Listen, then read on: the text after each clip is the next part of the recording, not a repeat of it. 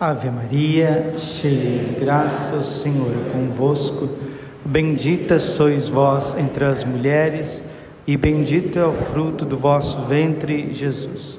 Santa Maria, Mãe de Deus, rogai por nós, pecadores, agora e na hora de nossa morte. Amém. Vinde, Espírito Santo, vinde por meio da poderosa intercessão do Imaculado Coração de Maria, vossa amadíssima esposa. Podemos sentar um pouquinho. Jesus, manso e humilde de coração. Celebramos a festa de Santa Rosa de Lima. Santa Rosa, o nome já diz, de Lima, capital do Peru. Por que Rosa? Rosa era o seu apelido, porque era uma jovem extremamente bela, tinha um rosto muito bonito e a sua babá, desde criança, chamava de Rosa. Trata-se de uma criança que desde muito cedo decidiu-se por nosso Senhor Jesus Cristo. Incrível, meus irmãos, coisa maravilhosa da providência divina, que a padroeira da América Latina é uma mulher jovem e leiga. Vou repetir: mulher jovem e leiga, padroeira do continente latino-americano. É um sinal de Deus para nós. É um sinal da importância e do protagonismo dos leigos, principalmente nessa segunda metade do século XX. Hoje é impossível evangelizar sem o auxílio dos leigos, dos fiéis leigos.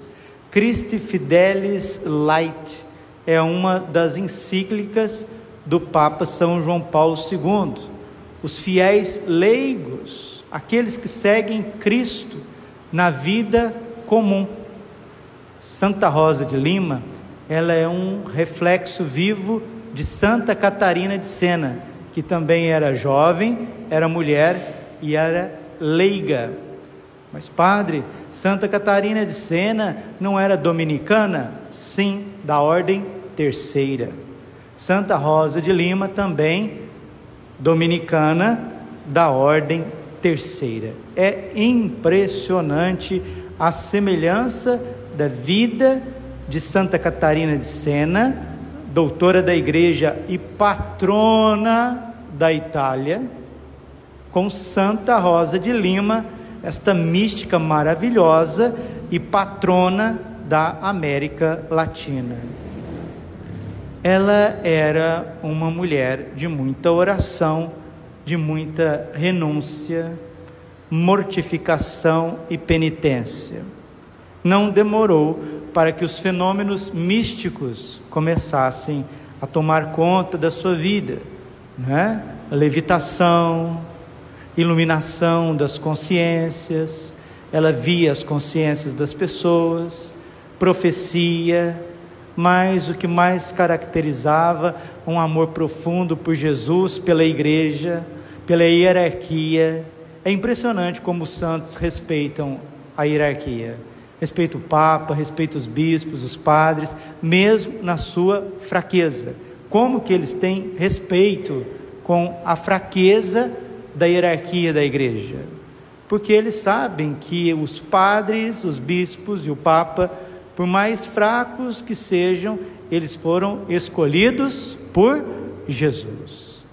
Então, os santos, ao invés de pisar, de massacrar, eles intercedem e oferecem a sua vida em sacrifício. O que é comum também na vida dos santos é o amor que eles têm pelos pobres. Tive fome, me destes de comer. Tive sede, me destes de beber. Era doente e cuidastes de mim. Estava preso, me visitastes. Era peregrino e me acolheste. Nu e me vestistes os santos, eles têm uma sensibilidade com os pequenos, porque nos pequenos, nos pobres sofredores, ali está a pessoa de nosso Senhor Jesus Cristo. Santa Rosa de Lima, ela desconfiava muito de si mesma e não de Deus e da sua providência.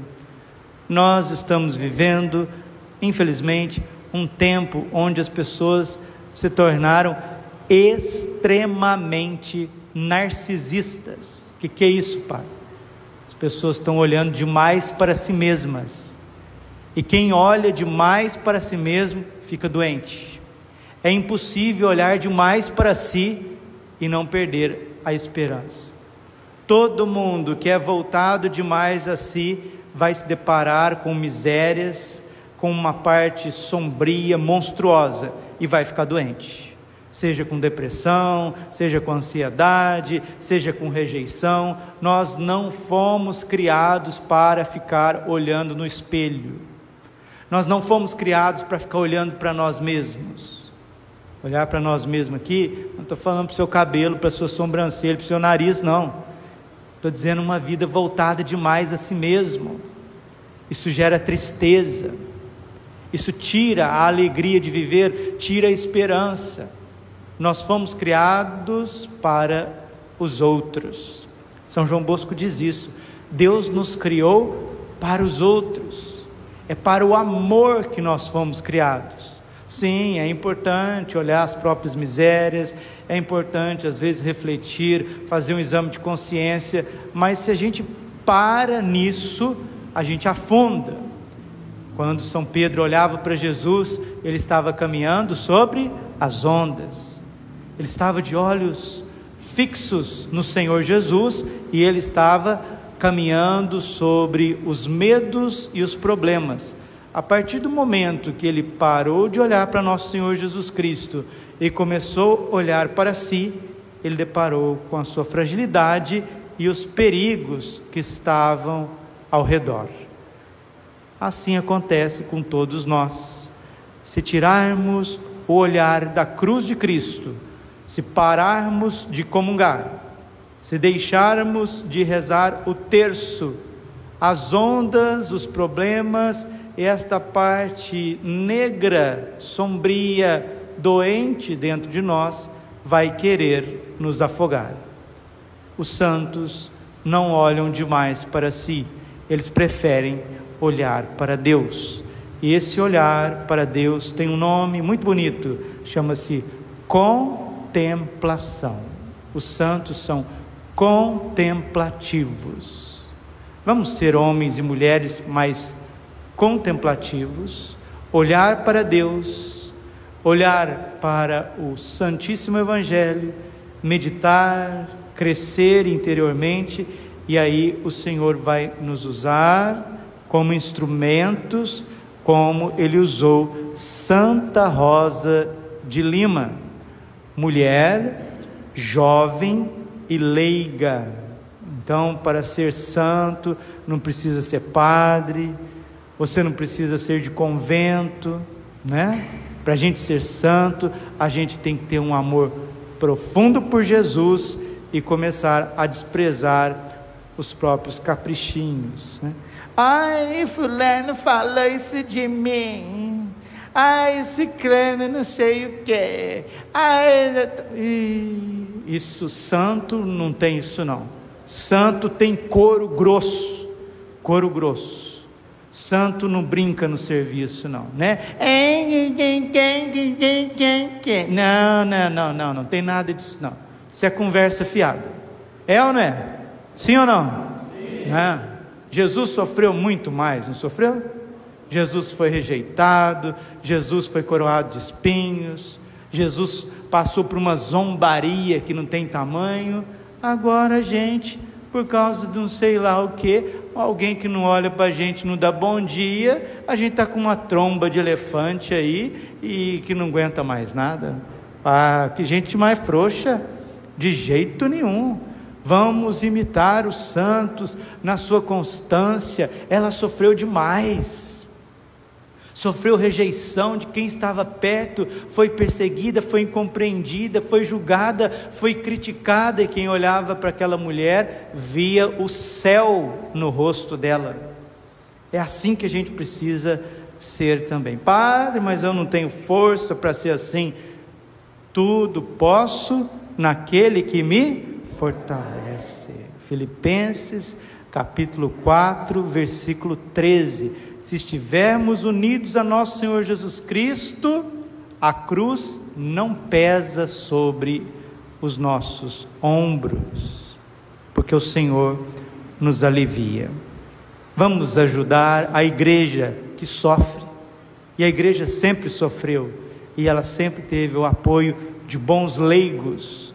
Quando São Pedro foi preso, estava lá os discípulos e as discípulas. Quantos leigos não estavam intercedendo pelo Papa quando ele foi preso pelos judeus? Assim também precisa ser os fiéis leigos, precisam ser fiéis.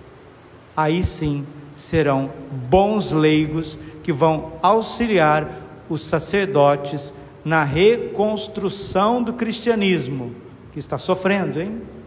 Como a igreja sofre na América Latina.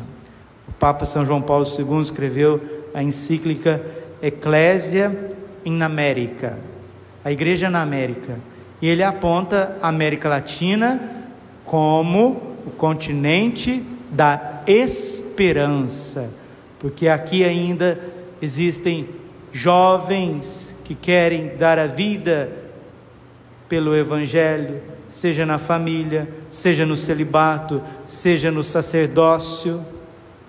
Amparemos a igreja da América Latina com a nossa intercessão, vendo essa situação da Nicarágua, que faz parte da América Latina, desde o México, México até a Terra do Fogo, é um continente gigante que precisa dar santos para a igreja e para Deus.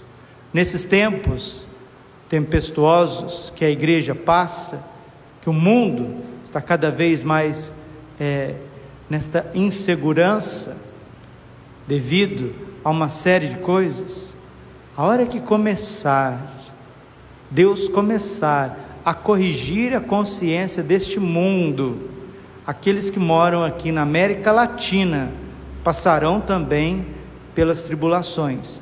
No entanto, a América Latina vai ser um celeiro de fé para o mundo. E depois do triunfo do coração imaculado de Maria, o lugar da terra que mais vai adorar Jesus presente na Eucaristia é a América Latina e o Brasil.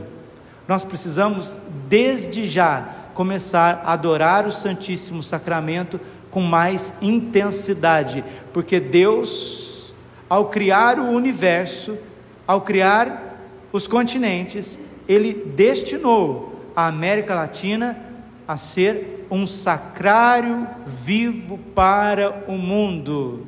Quando o padre Gobi vinha no Brasil, ele sempre dizia isso. O Brasil pertence a Nossa Senhora e a América será o sacrário do mundo depois da grande tribulação que purificará as consciências de todos e também vai reduzir o mal deste mundo que foi instalado na política, que foi instalado, infelizmente, dentro da igreja, será corrigido. E Deus fará da América Latina um continente cada vez mais eucarístico que Santa Rosa de Lima, na sua pureza, na sua obediência, nos seus dons e talentos, na sua juventude, no seu protagonismo laical, interceda pelo nosso continente para que ele seja sinal de esperança para o mundo. Já estamos recebendo muitas pessoas que vêm do mundo inteiro, mas com os conflitos que estourarão na Europa, nós vamos receber muitos imigrantes, assim como foi na Primeira e Segunda Guerra, Primeira e Segunda Guerra Mundiais, vai acontecer também nestes tempos. Com os conflitos que vão estourar, muitos migrarão para cá e nós temos que estar preparados para, junto com esses imigrantes, muitos católicos, começar a construir um continente de esperança. A estrutura do mundo vai mudar. Deus vai purificar a sua igreja. Já está purificando cada um de nós. Vamos resistir. Como Santa Rosa de Lima resistiu, morreu com apenas 31 anos de idade. Morreu purificada, morreu numa elevação de santidade, de união com Deus muito grande. Deus olhe por nós, olhe pelas nossas terras, pelo nosso Brasil, pelo nosso Mato Grosso, e que trabalhemos junto com os sacerdotes para reconstruir a igreja do Senhor, fazer da igreja um celeiro das nossas comunidades, capelas, paróquias, celeiro de vocações, vocações à vida matrimonial, vocações ao seminário sacerdotal, vocações de mulheres vivendo celibato, assim como Santa Rosa de Lima, Santa Catarina de Sena, Santa Gema Galgani. Quantos santos, Beata Alexandrina, santas celibatárias de ordens terciárias. É aqui que o Espírito Santo também quer renovar a sua igreja. Essa semana fui no seminário Cristo Rei, um seminarista chegou para mim e disse: Padre Braulio, impressionante. Menino, menino de 25 anos. Padre Braulio, Cuiabá está se transformando. A arquidiocese de Cuiabá, Padre Braulio, está se transformando. É impressionante a busca e a sede de santidade do nosso povo. Menino, menino, jovem como Santa Rosa de Lima, vinte e poucos anos. Padre, eu cheguei aqui em 2017. Mas de 2017 para cá, cinco, seis anos que eu estou aqui, Padre, e eu estou percebendo nas paróquias do interior o trabalho dos padres, como os leigos já estão auxiliando os padres, são dóceis, estão confessando com frequência, adorando o Santíssimo, respeitando a liturgia, respeitando o Santíssimo Sacramento, estão se deixando conduzir, pastorear, se tornando pessoas obedientes, vibrando com as conquistas de todos, rejeitando o que precisa ser rejeitado, mortificando, sendo homens e mulheres de oração. Padre, a nossa arquidiocese está mudando. O nosso bispo está vibrando com as coisas bonitas que ele está vendo aqui. E ele elogiou o bispo Dom Mário, ele elogiou a arquidiocese de Cuiabá, o clero de Cuiabá. Ele me disse: Padre Braulio, eu estou impressionado como que os padres aqui na arquidiocese, com todas as dificuldades, eles se amam, como que eles vivem em comunidade. Padre, isso é muito belo, a gente não vê isso em qualquer lugar, isso é um testemunho. E é isso, meus irmãos, é essa esperança que os santos papas viram na América, viram no Brasil como diz um outro padre que peregrinou a Europa e depois ele chegou da Europa, não sou eu não, viu? Um padre amigo que foi fazer uma peregrinação na Europa há uns 10 anos atrás. Foi em muitos países onde o catolicismo reinou, como Espanha, França, a própria Itália e Portugal. E ele chegou no seminário um dia e disse: Meninos, jovens seminaristas, agora é a nossa vez. Deus está olhando para a América Latina, Deus está olhando para o Brasil. Nós temos tudo para sermos santos de quarta, quinta, sexta morada, sétima morada, porque a misericórdia de Deus paira sobre as nossas terras e nós vamos ser sacrário para o mundo. Glória ao Pai, ao Filho e ao Espírito Santo, como era no princípio, agora e sempre. Coração imaculado de Maria, confiança, saúde e vitória.